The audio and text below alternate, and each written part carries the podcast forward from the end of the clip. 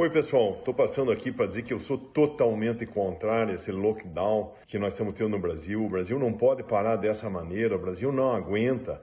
Tem que ter trabalho, as pessoas têm que produzir, têm que trabalhar. As consequências que nós vamos ter economicamente no futuro vão ser muito maiores do que as pessoas que vão morrer agora com o coronavírus. A voz que você acabou de ouvir é de Junior Dursky, dono e fundador da rede de restaurantes Madeiro. O hambúrguer que faz o mundo melhor, como descreve o slogan da marca. Mas é difícil pensar em um mundo melhor quando mais de um milhão de seres humanos morreram nos últimos sete meses por causa de uma doença invisível que se espalha pelo ar. E se o vídeo defendendo o fim do isolamento social não pesou na consciência do empresário, não se pode dizer o mesmo sobre o seu bolso. Nas semanas seguintes àquela segunda-feira, 23 de março, o Madeiro viu algumas de suas franquias que recebiam 400 clientes por dia passarem a receber 30 pessoas, como aconteceu em Curitiba. É claro que uma pandemia estava ganhando força no Brasil, mas a súbita queda de faturamento surpreendeu o empresário. E em maio, 600 funcionários do Madeiro foram demitidos. A justificativa do dono de que estava pensando nos outros 7.200 colaboradores não colou, e a hashtag Madeiro Nunca Mais já estava entre os trending topics do Twitter. Não importa se a sua empresa não é do ramo da saúde. Não importa se a sua empresa não está diretamente ligada a questões de justiça social ou de sustentabilidade. Hoje, há uma demanda da sociedade para que as marcas se posicionem de acordo com aquilo que defendem. Se você defende um mundo melhor, não tem jeito. Vai ter que trabalhar por um mundo melhor. Não dá só para ter o melhor hambúrguer do mundo. Aliás, pensando nessa coisa de comer carne dos bois da Amazônia, já dá para dizer que o consumo ético é um caminho sem volta.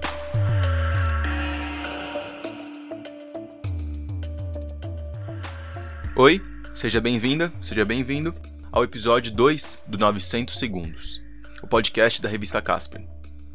Se você ouviu o nosso programa de estreia, já sabe. A cada duas semanas contamos aqui histórias instigantes do jornalismo, da publicidade, das relações públicas e da rádio, TV e internet. Tudo para pensarmos juntos os fenômenos da comunicação.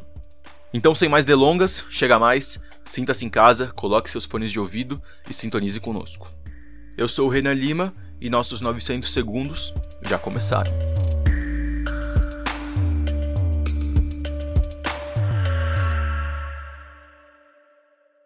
A repercussão das falas do empresário bolsonarista do Madeiro. Eu tô 100% com o presidente Jair Bolsonaro, que eu tenho muito orgulho de ter votado para o Bolsonaro, de ter trabalhado na campanha do Bolsonaro. São um claro exemplo de quando uma empresa é afetada negativamente pelos posicionamentos políticos do seu dono.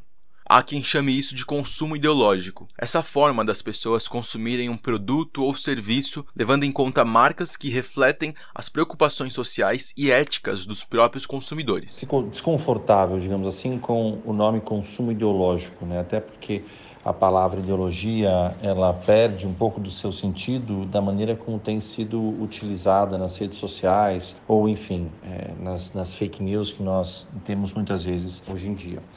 Dá para entender o ponto do Rodrigo Santini, líder de marca e ativismo na Ben Jerry's. Mas então como definir esse fenômeno? O Daniel Zimmerman, professor do curso de Relações Públicas da Casper, explica.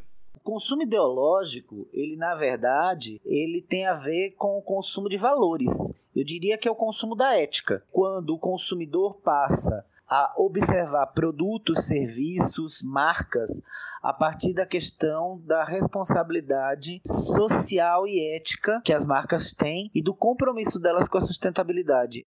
O Rodrigo complementa.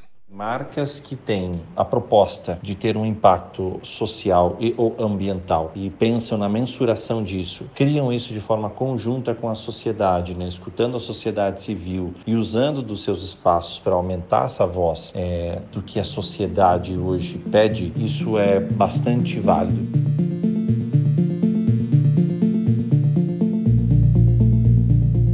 Antes de seguirmos, vamos retomar alguns pontos. Em um extremo, temos o Junior Dursky, aqui entre nós, fazendo tudo errado. Mas do outro, existem organizações ganhando muitos fãs, seguidores, curtidas e valor de marca com seus posicionamentos e estratégias.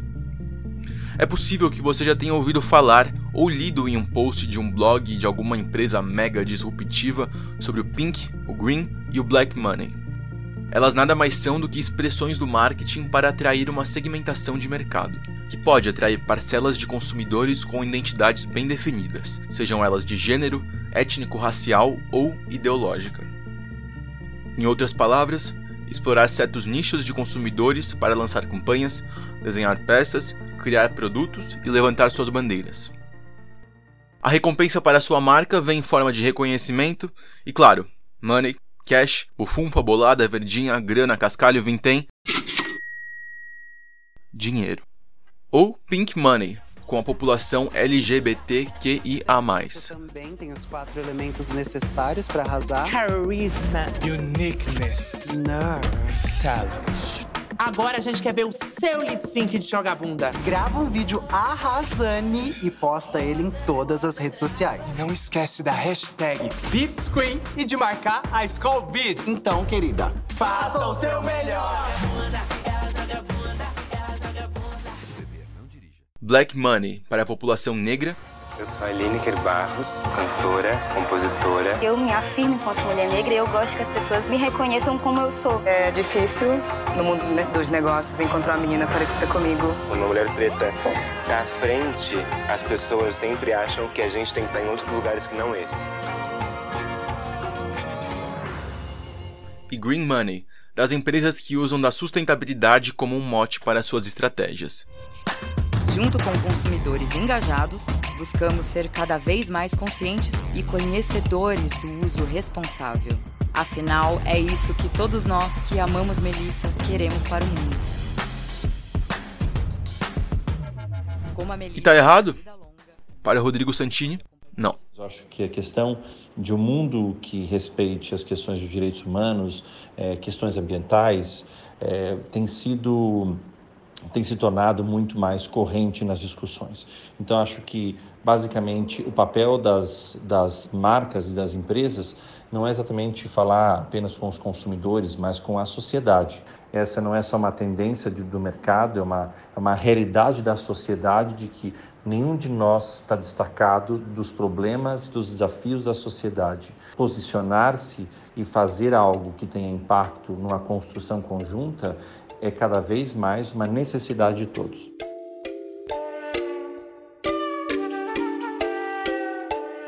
Mas isso não quer dizer que valha tudo. A principal questão aqui é perceber a diferença entre uma empresa que está sendo oportunista e outra que tem uma defesa de determinada causa social em seu DNA. Um exemplo. Imagine duas empresas de cosméticos que lançam campanhas em apoio a minorias. A primeira nunca esteve relacionada à população LGBTQIA+, mas do dia para noite decide fazer um comercial com casais do mesmo sexo. Ela não tem executivos gays, programas internos de diversidade e sequer apoiou paradas ou fortaleceu instituições que ajudam essas populações.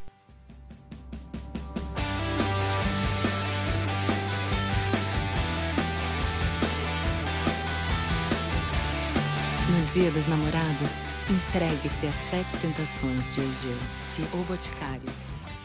Essa foi a campanha do Boticário do Dia dos Namorados de 2015 e deu o que falar. Aqui é preciso esclarecer que na época, cinco anos atrás, a empresa não tinha muito a ver com a população LGBTQIA+. Mas de lá pra cá, muita coisa mudou.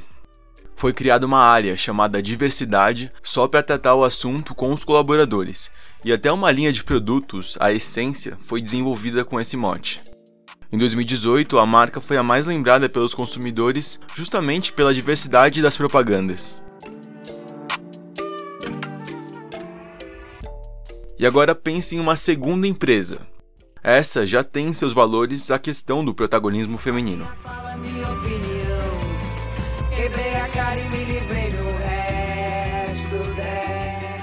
Há várias mulheres em cargos de liderança e o público-alvo é tradicionalmente composto por outras mulheres.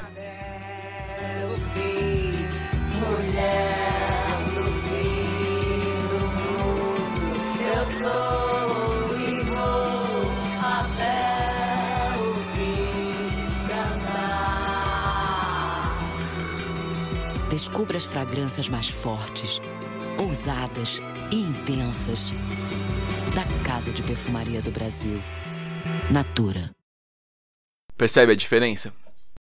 E assim, mesmo o Boticário conseguiu se reinventar com o passar dos anos. E a Natura, que tem esse lado todo voltado para as mulheres e feito por mulheres, foi fundada por um homem. E ainda tem um homem como CEO. Às vezes é só difícil distinguir quando uma empresa está inserida de fato em um contexto social e quando ela só quer os louros por apoiar todas as formas de amor, por exemplo.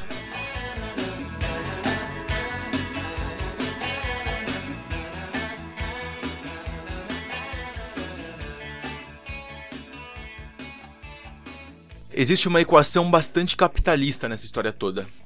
Se uma determinada causa social é fortalecida, as pessoas envolvidas nela tendem a ganhar mais. Se elas aumentam seu poder de compra, podem consumir mais. E aí, a conta fecha.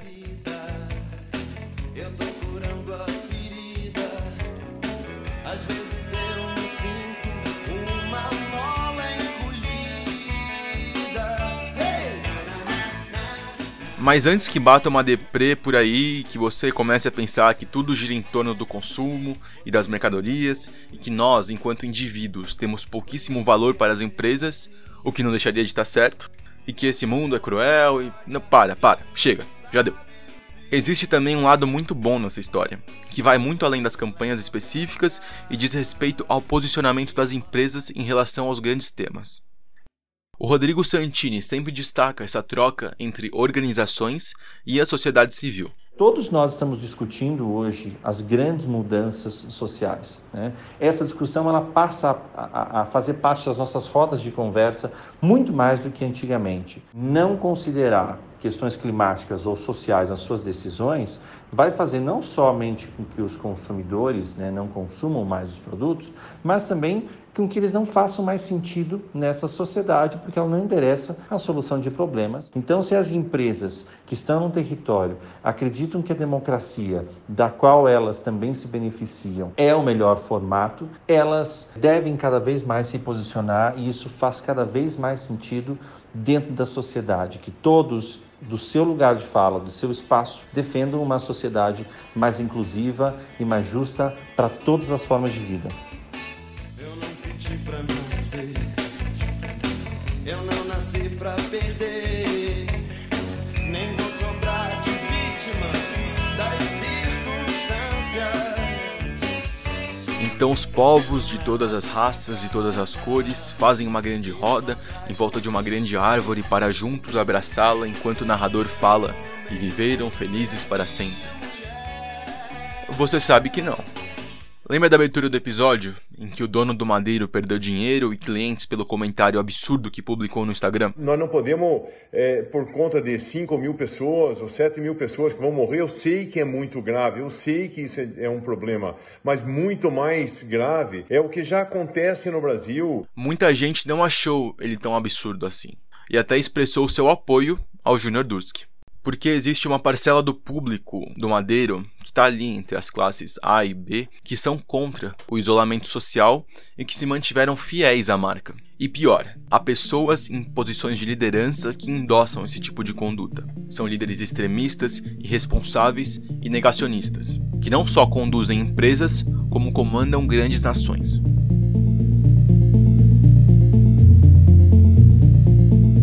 Então vem a pergunta: mesmo em um período como este, dá para a gente acreditar que o fato das empresas se posicionarem a favor das causas sociais e ambientais vai ajudar a transformar o mundo em um lugar melhor de fato?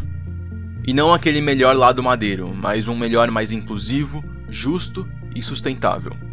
O professor Daniel Zimmerman responde: Toda ação gera uma mudança, seja ela qual for, por menor que ela seja. Inclusive, numa sociedade de consumo, é responsabilidade das empresas intervir junto ao governo para ajudar a resolver problemas sociais. Se a gente pensar que uma empresa é privada, ela tira da terra, tira da sociedade insumo para ganhar, para lucrar com isso, essa mesma empresa deveria ter a obrigação de devolver alguma coisa para essa sociedade que não seja apenas produto de consumo, mas que seja qualidade de consumo através de valores éticos.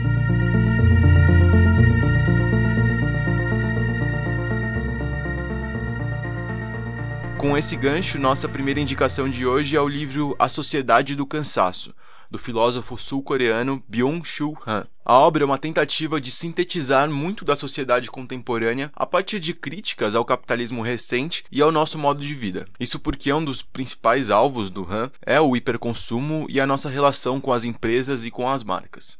A segunda recomendação não é exatamente uma obra, mas uma pessoa. É o líder indígena e escritor Ailton Krenak que venceu a edição de 2020 do Prêmio Juca Pato de Intelectual do Ano, concedido pela União Brasileira de Escritores. O ambientalista é cético sobre o conceito de sustentabilidade e defende que ela, nesses moldes, tem muito mais a ver com uma vaidade pessoal do que com a real possibilidade de se concretizar. Para ele, o problema é muito mais embaixo. E para entender mais sobre o pensamento celebrado do Krenak, nós recomendamos os dois últimos livros dele, o Ideias para Adiar o Fim do Mundo e o A Vida Não É Útil. Os links para os livros estão aqui na descrição do episódio.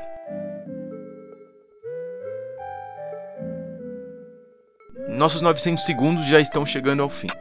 Esse podcast é uma produção do núcleo editorial da Faculdade Casper Libero. O episódio de hoje contou com a colaboração de Ana Carolina Navarro no roteiro e Amanda Franco na identidade visual, Renan Lima na edição de som e o professor Eduardo Nonomura aqui na supervisão. Siga o 900 segundos no seu tocador preferido para não perder os próximos episódios. Fale com a gente lá no nosso Instagram, o arroba revista Casper, que não para de crescer. E descubra mais no nosso bom e velho site, revistacasper.casperlibero.edu.br. Um abraço e até a próxima.